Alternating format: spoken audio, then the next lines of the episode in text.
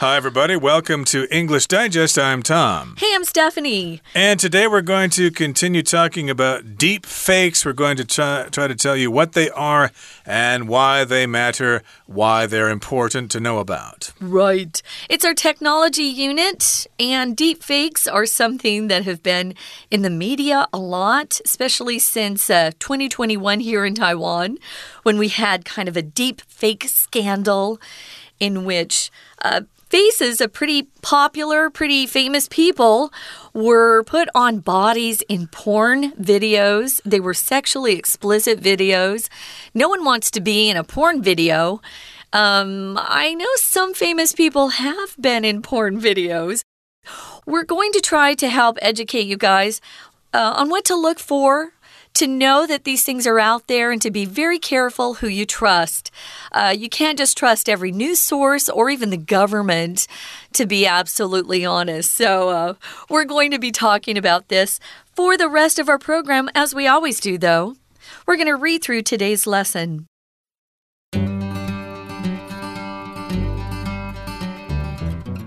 The problems deep fakes can cause might seem overwhelming. The tools and AI processes used to manipulate videos are becoming simpler and simpler to use. Many of them are free and open source, which means they are shared by researchers at advanced computing labs in the spirit of exploration and technological advancement. Unfortunately, the way they are used can humiliate people, as the porn examples demonstrate.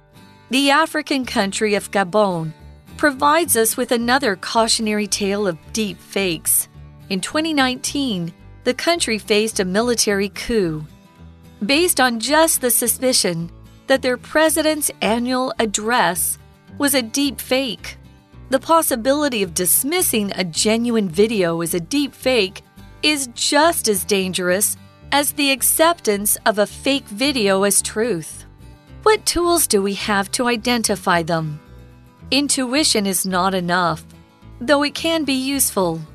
To expose deep fakes, especially sophisticated ones, we must attend to certain details while still engaging with and assessing the video as a whole. The Media Lab at the Massachusetts Institute of Technology conducted a research project to determine what those subtle details were, as well as to see if the researchers could exploit these details to train an AI to automatically analyze and label fake videos. They boiled their research down into a few points that focus a viewer's attention on the face of the subject of a video. Since nearly all high quality deep fakes manipulate the face, look for unexpected shadows and texture changes, as these are areas the deep fake algorithms often have trouble with. MIT Media Lab has a website to help the public practice spotting deep fakes. Test your intelligence against an AI and see how you do. Okay, again, we're going to continue talking about what deepfakes are and why they're important, why they matter, and why we need to know more about them. So, the problems deepfakes can cause might seem overwhelming. Now, if something is overwhelming, it is just too much, it's just great in amount, and it's very difficult to handle it. Uh, you can have an overwhelming feeling of grief if you lose a close family member. The feelings can be overwhelming, uh, they can just be too too much for you to handle. You'll probably break down and start crying yourself. And indeed, the problems can be overwhelming. It seems that uh, the problems they cause could be endless. We might have a really messy society if these deep fakes are allowed to continue. Things can be overwhelming at work say you have too many tasks that the boss gives you and your work is overwhelming you, or your emotions can be overwhelming. Um, if your emotions take control and overwhelming you are overwhelming you, you might cry. Try not to do that at work. That's not cool. Um, but uh, yeah, the problems that these deepfakes can cause might seem overwhelming. How do you deal with something if it's just too big a task to tackle? So, the tools and AI processes, AI, of course, is artificial intelligence. Um, these processes that are being used to manipulate videos are becoming simpler and simpler to use, meaning if the software is pretty use, pretty easy to figure out, more and more people are going to be making these deep fakes. Um, many of them are free, and we're talking about the processes and the tools. Some of the software is free and it's open source. If it's open source, it means somebody did put together the code behind the software, but they also welcome other uh, coders, people who are computer programmers, to add to that to make the program better. Open source. Now, if it's an app that you have to download and pay for, those things are not open source or software that you must buy. That's definitely not open source. Right. So, of course, people can download these apps from the internet pretty easily and they can manipulate videos using this technology. And, of course, the tools and AI processes are getting really easy to use. Even a regular idiot could use it, probably. and many of them are free and open source, as you said. They can be shared by researchers and advanced computing labs in the spirit of exploration and technological advancement. So, here we've got in the spirit of, which means with the field feeling or with the mutual understanding that something is the case. So, yes, these computer labs and researchers are doing this in the spirit of exploration. Hey, we're doing this to find out more things about technology and about software and stuff like that. Uh, you might have a special game for or special kind of presentation at a baseball game, for example, to recognize a player on the other team. That would be in the spirit of sportsmanship because you recognize their contribution to the sport and stuff like that. So you're doing this in the spirit of sportsmanship. And in this particular case, they're doing it in the spirit of exploration and advancing the technology. They're doing this uh, for the mutual good, I suppose, of humanity. So, in the spirit of good sportsmanship, you might see uh, the opposite team give you applause when you make a great play. They usually don't do that. Or maybe if um, an opposing team has a player that is injured, you'll often see everyone clap. They're not happy that that player has been injured. They're just saying that they feel bad about it and they hope he's okay. That's what that applause represents, by the way, mm. in case you were wondering but that's in the spirit of good sportsmanship, right? Mm. Now, unfortunately, the way they are used, the way these videos are used can actually humiliate people, as the porn examples demonstrate. If you humiliate, humiliate someone, you make them feel really ashamed and foolish, embarrassed by injuring them, maybe their dignity, their reputation, their self respect. You don't want to humiliate anyone. For example, it would be really bad form to uh, humiliate your teacher and say, Oh, you've mispronounced that word, teacher. You should try practicing your English diction more. Mm. We don't do that. So they use these videos oftentimes to poke fun at and humiliate people that they feature in the, the deep fakes. Mm -hmm. To embarrass them or maybe to cause them to resign or something like that.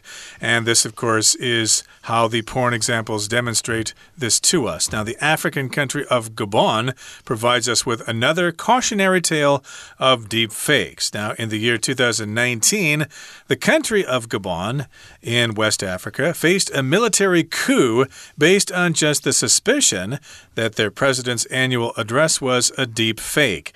So, yes, indeed, there was a military coup in that country. That's when the military takes over. There was a military coup in Burma or Myanmar fairly recently as Myanmar, well. Myanmar, yeah. And mm. uh, there, of course, there are always coups going on in Thailand every couple of years. So, in this particular case, there was a coup in Gabon. And it was all based on the suspicion that the president's annual address was a deep fake. So, they suspected that it was fake. I guess it was real, but they were afraid that it was a fake. So, for some reason, this caused a military coup, all because of this video. A military coup is when the military um, takes control of the government. So they they oust the leaders and they take control instead. Sometimes coups happen because the government leaders are corrupt. It happens a lot that way, actually. So um, they faced a military coup because people thought that the president's annual address was a deep fake. Now, suspicion is the noun form of the verb to suspect. If you have a suspicion that something's true or false. It just means you have a feeling that something is possible or likely or true. Maybe you have a suspicion that your neighbor has been stealing your newspapers. So instead of um, going out in the morning and picking up your newspaper, you go outside and it's gone. And you think, hmm, I think it might be my neighbor. I have a suspicion that my neighbor's stealing it.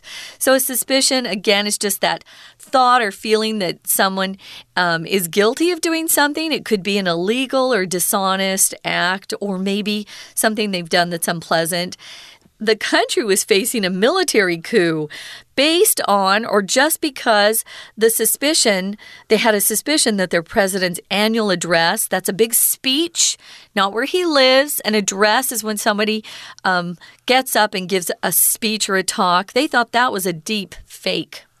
Uh, yeah, and I think it was just an attempted coup, but still, it was based on this deep fake.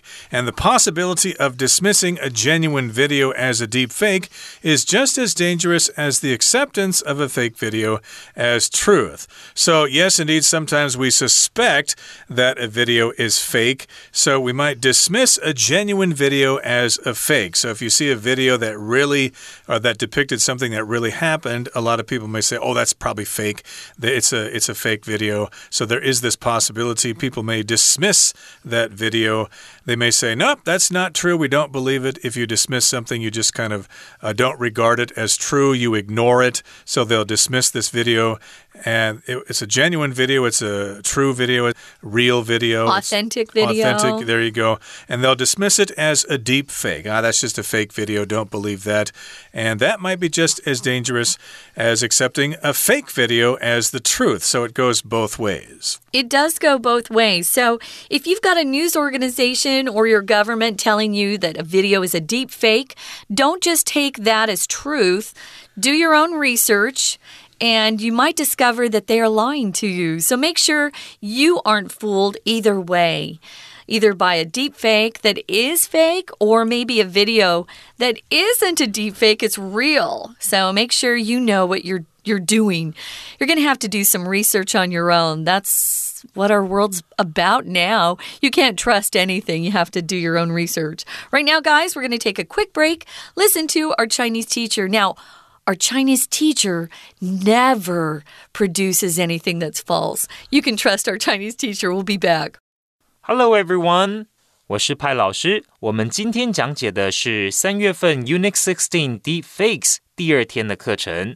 在第一天的课文里面，我们看到 Deepfakes 引发了哪些问题？在台湾，因为有名人受害而受到的媒体关注。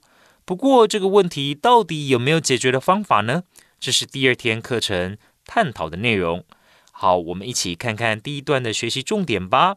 首先，请同学看到第三个句子：Many of them are free and open source, which means they are shared by researchers at advanced computing labs in the spirit of exploration and technological advancement。这意味着高阶云端运算实验室的研究人员，他们 本着探索和技术进步的精神，所以请同学特别把 in the spirit of 画起来，本着什么样子的精神？好的，所以很多人呢，高阶运算实验室的研究人员，他们就是本着探索和技术进步的精神，愿意去分享这些资源。再来，请看到第四个句子，Unfortunately, the way they are used can humiliate people. As the porn examples demonstrate，这里的 as 请画起来，如同就是有很多时候这些声伪技术哦，其实是被运用来羞辱人、侮辱人的。As the porn examples demonstrate，就如同呢前面所指的这些性爱影片的例子所可以看到的。再来，请看到第五个句子。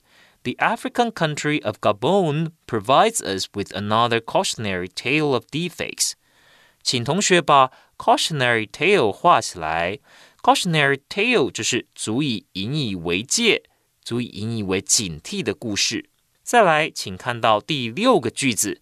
In 2019, the country faced a military coup. 请同学特别注意发音，这里虽然字尾有 p， 但是不发音，就是军事的叛变、军事政变。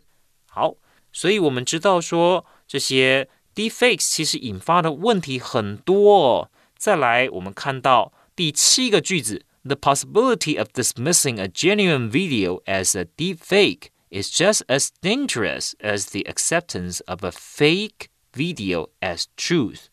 这个句子稍微复杂一点，请注意听哦。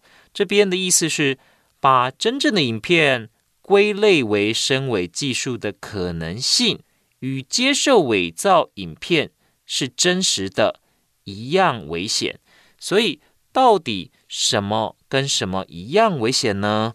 就是 dismissing a genuine video 这件事情，就是去否定、否决一个真实的影片。你把它当做 deep fake fake，dismissing a genuine video as a deep fake，把真实的影片当做 deep fake。那这样做跟什么样一样危险呢？Is just as dangerous as The acceptance of a fake video as truth，就是我们把一个假造的影片接受它，那接受这是真实的这件事情当然是不好的。Acceptance of a fake video as truth，好，不论是 dismiss 或者是 acceptance，我们可以看到它后面的介系词都是用 as，把 A 视为 B。We're going to take a quick break. Stay tuned. We'll be right back.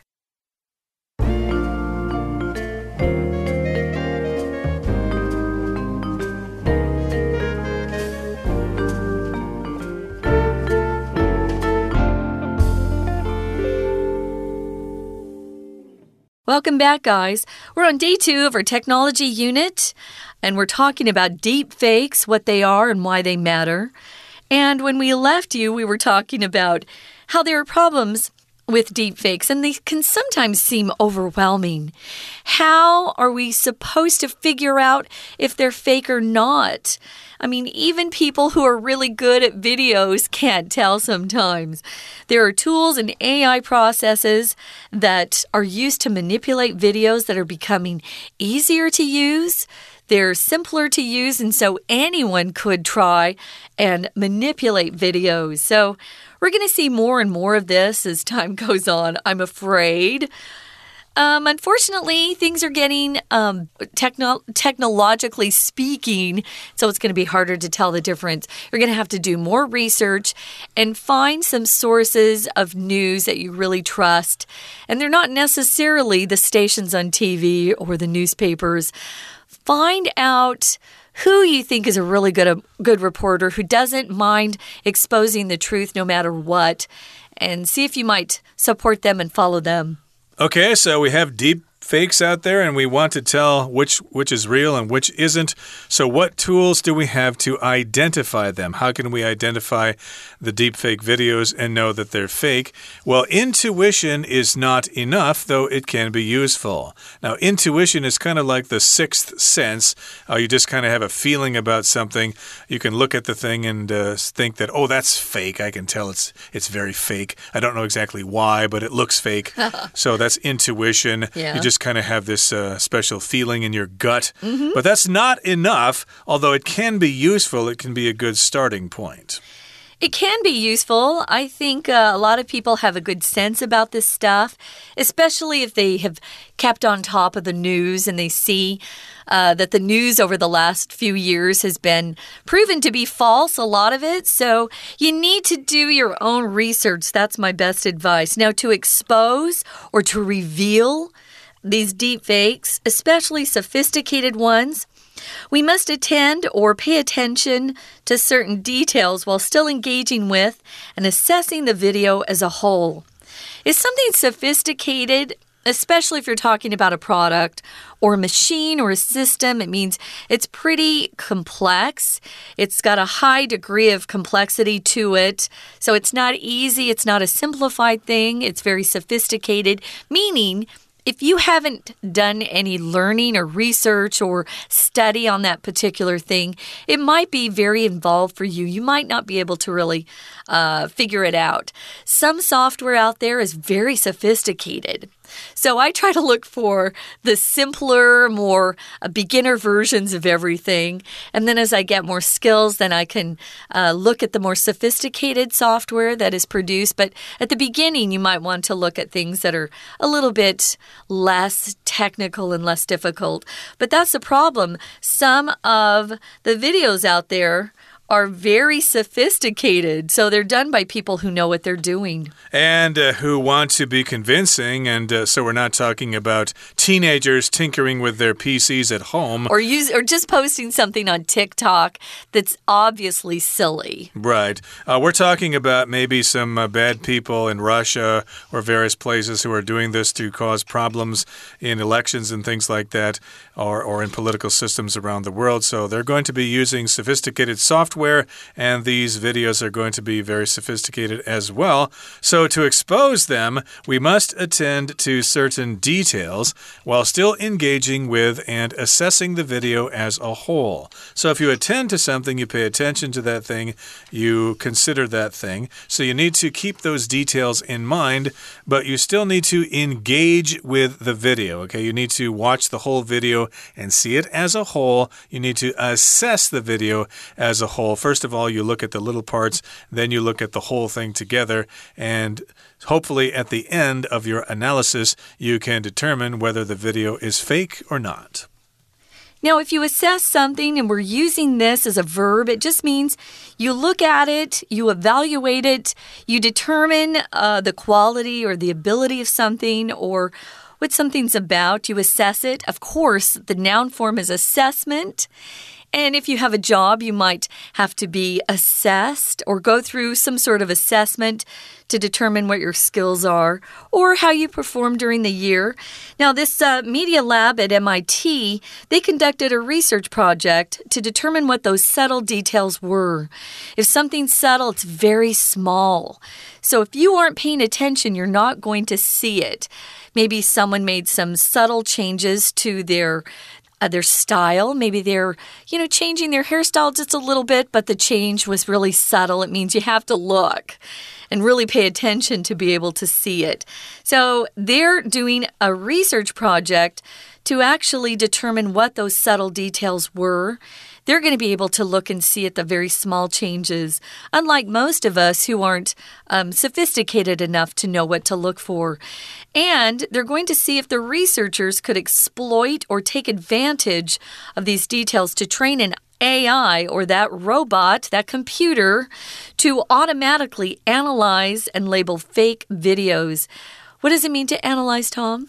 Uh, you kind of assess something, basically. It's the same thing or very similar in meaning. You kind of examine it using various methods and you look at all the details and then you come to some conclusions. So you conduct a marketing survey and then afterwards you have to analyze the data to figure out how to sell your product to certain sectors of the market. So in this particular case, yes, the or this particular software, I guess you could say, or this machine or this technology will analyze all the details to determine whether a video is fake or whether it is genuine.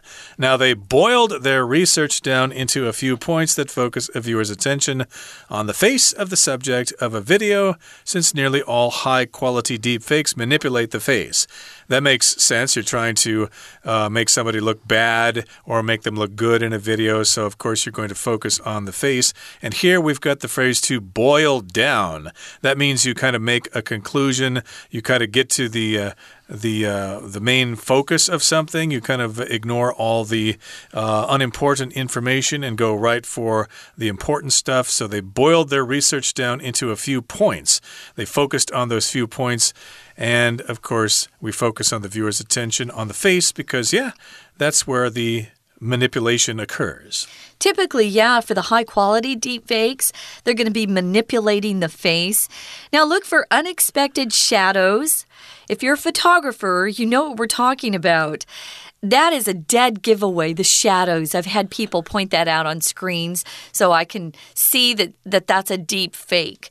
Um, you're also looking for texture changes. Texture refers to um, the smoothness of something. Uh, if you're talking about fabric or material, it could be a silk where the texture is smooth or a wool where it's uh, more bumpy. Um, so it's the feel, the consistency, the appearance of a surface or even a substance that's the texture. Uh, food has texture. If you're eating uh, pudding, it's very smooth to the tongue, smooth to the taste. If you're eating, uh, for example, potato chips, the texture is kind of rough and crispy.